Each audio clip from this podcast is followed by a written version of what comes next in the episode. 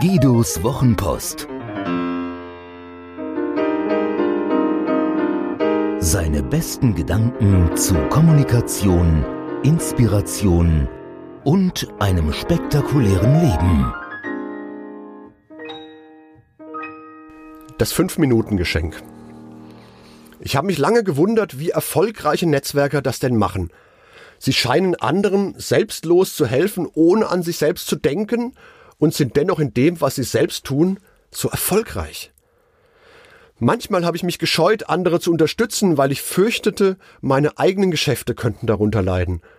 Und wenn ich viel für andere da war, schien es tatsächlich so, als geriete ich in eigener Sache ins Hintertreffen.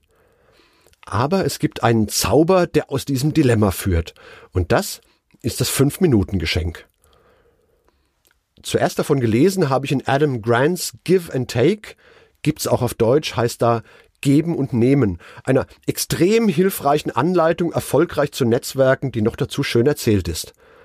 Adam Grant berichtet darin von Adam Rifkin, der als einer der bestvernetzten Menschen im Silicon Valley gilt, der immer ansprechbar ist, stets hilfsbereit und selbst sehr erfolgreich. Sein Rezept, der Five-Minute-Favor, das Fünf-Minuten-Geschenk.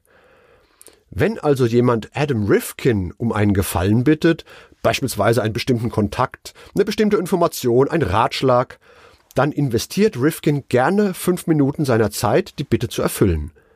Nicht mehr. Später erzählte mir Harald Leis, der in Deutschland dem Unternehmernetzwerk BNI vorsteht, von seiner Erfahrung mit Phil Burke, einem englischen Berater und Trainer, der früher mal Fußballprofi bei den Tottenham Hotspurs gewesen war. Den hatte er vor vielen Jahren getroffen und Phil Burke hatte ihn gefragt, was er denn für ihn tun könne.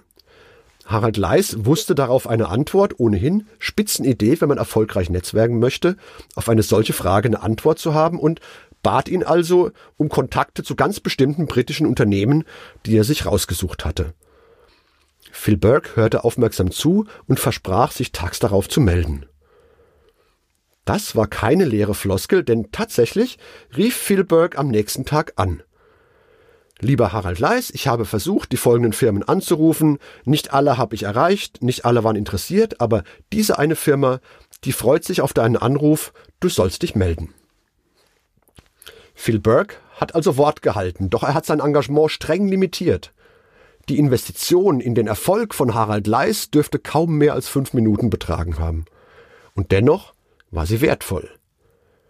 Wenn ich die richtigen Leute kenne und sie für jemand anderen um etwas bitte, dauert das nicht lange, muss es ja auch nicht. Ich bin ja kategorisch dagegen, Leistung und Erfolg in Zeit zu messen.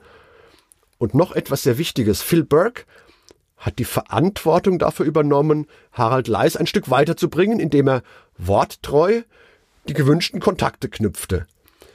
Doch er hat keine Verantwortung für dessen Erfolg übernommen. Das Prinzip des Fünf-Minuten-Geschenks bedeutet zu versuchen, einem anderen eine Tür zu öffnen, weil ich den passenden Schlüssel besitze. Ich muss aber weder garantieren, dass sich diese Tür öffnet, noch muss ich jemanden über die Schwelle tragen, noch bin ich dafür verantwortlich, ob er dahinter tatsächlich vorfindet, was er sich wünscht. Ich kann also anderen helfen, wo sie selbst nicht weiterkämen und muss nicht befürchten, mich selbst zu verlieren. So gewinnt das dahinterliegende Grundprinzip, wer gibt, gewinnt, unendlich mehr Kraft, denn wie viel leichter kann ich geben, wenn ich nicht fürchten muss, mir selbst zu schaden? Wie viel mehr kann ich gewinnen, wenn ich fokussiert und wohldosiert helfe? Und wie leichter fällt es mir, andere nach Unterstützung zu fragen, wenn ich mich nicht sorgen muss, sie auszunutzen? Also, was kann ich für dich tun?